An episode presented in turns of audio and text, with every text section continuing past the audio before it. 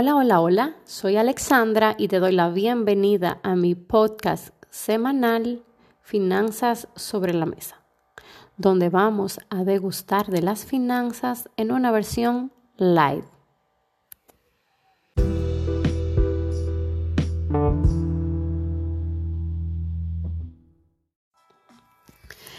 En esta ocasión conversaremos sobre el sistema financiero de la República Dominicana en especial del informe de desempeño emitido por las superintendencias de banco de la República Dominicana en el primer trimestre del presente año 2021.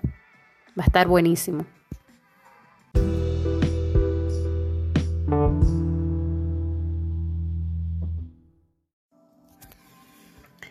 Todos nosotros, los apasionados de las finanzas y el público en general, estaba esperando este reporte.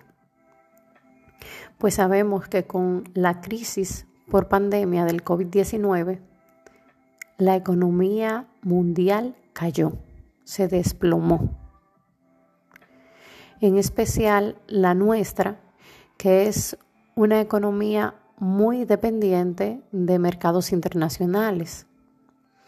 Además, nuestra economía se basa en el turismo y debido al cierre prácticamente mundial de este sector, nos vimos amenazados, nos vimos preocupados, eh, miles, miles de empleos perdidos, familias sin sustento. Pero después de ver este informe vemos que nos vamos recuperando. Así que vamos a iniciar con lo que nos dice la Superintendencia de Bancos.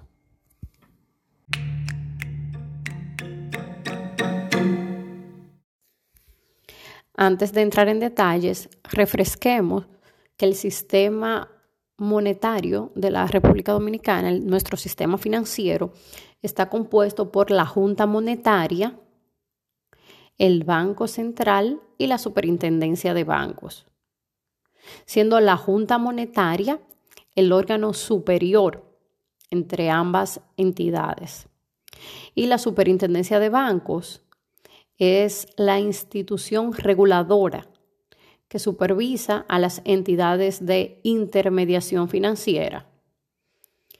¿Qué es una entidad de intermediación financiera? Son las instituciones financieras autorizadas por la autoridad que supervisa el sistema financiero para realizar operaciones de captación de ahorros y colocación de créditos, que pueden ser en nuestro país banco múltiple, banco de ahorro y crédito, asociación de ahorro y crédito o corporación de crédito. Las diferencias fundamentales entre estas entidades financieras radican en la oferta de productos, el, el enfoque de las diferentes instituciones su estructura de propiedad y los recursos que se necesitan para constituir este tipo de, de institución.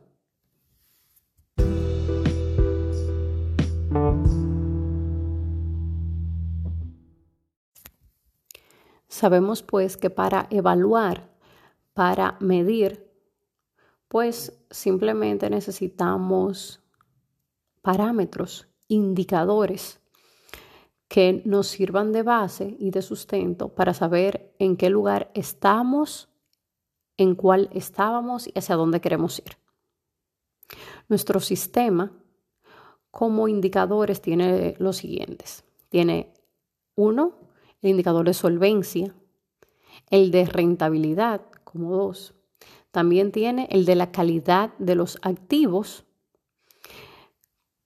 En el también tiene los indicadores de capital y de estructura de activos, de estructura de pasivos, de manejo de liquidez, de gestión, de estructura de gastos y de ranking de participación.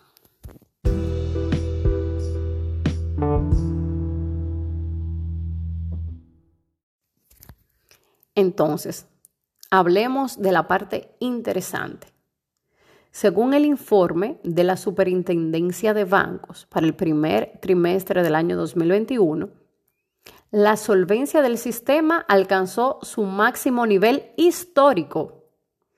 El índice de solvencia del sistema financiero mantiene una tendencia de crecimiento ubicándose en 22%, para un crecimiento interanual de 4.8 puntos porcentuales. A pesar de los efectos del COVID, el sistema financiero mantiene una adecuada capacidad de absorción de pérdidas. En cuanto al nivel de liquidez, permanece alto, apoyado por medidas de política monetaria expansiva.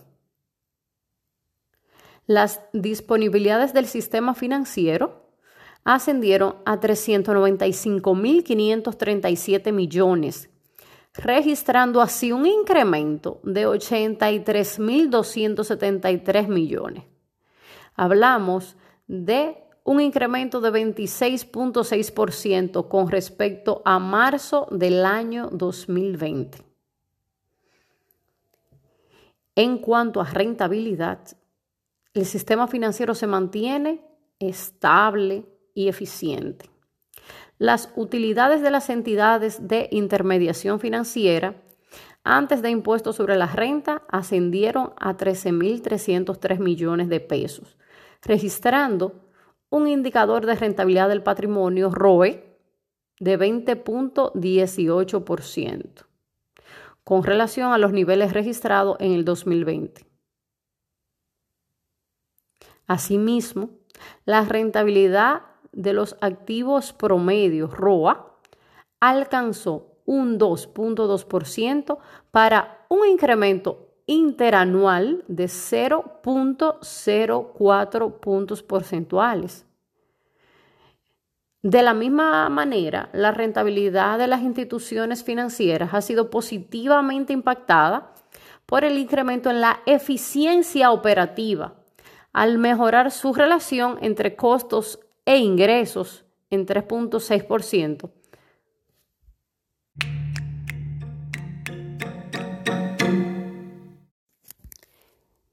Según el informe de la Superintendencia de Bancos, tenemos un sistema resiliente, estable y fuerte, que se recupera rápidamente con excelentes niveles de rentabilidad, solvencia y liquidez a pesar de los desafíos de la pandemia.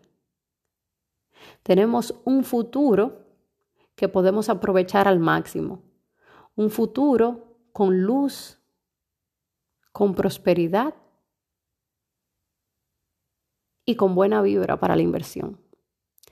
Hasta aquí el podcast semanal. Finanzas sobre la mesa. Un abrazo.